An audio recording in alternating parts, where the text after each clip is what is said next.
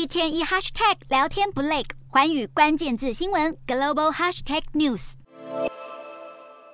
四年时间乳白驹过隙，转眼间又来到了毕业季。但是在中国，不少大学毕业生却正在为人生的下一段旅程惴惴不安。这几周，中国社群平台上充斥着一系列大学生的厌世毕业照，画面中可以看见穿着学士服的毕业生在路中间躺平。除了躺平照以外，也有毕业生发挥创意，蹲在垃圾桶里拍照，或是假装要把毕业证书丢进垃圾桶，嘲讽意味十分浓厚。虽然这些照片看在许多人眼里只是幽默感十足的恶搞照片，但对于不少中国青年来说，这些照片却反映出了当地的社会现况，以及他们害怕。面对现实的心境。中国今年五月十六至二十四岁城镇青年失业率创下了百分之二十点八的新高，加上今年还有一千一百六十万万名大学院校的毕业生即将投入就业市场，这恐怕将使年轻人求职情势变得更加艰难。对比欧美年轻人流行在毕业后休息一年不工作，俗称 gap year 的空档年，在中国竞争激烈的就业环境让年轻人们几乎没有喘息空间，更是没有获得空档年的机会。不过，也有人灵机一动，发明了一个夹缝中求生存的生活方式。就业市场的饱和和经济态势的不稳定，让中国青年只能在汲汲营营的日常当中寻得一点小确幸。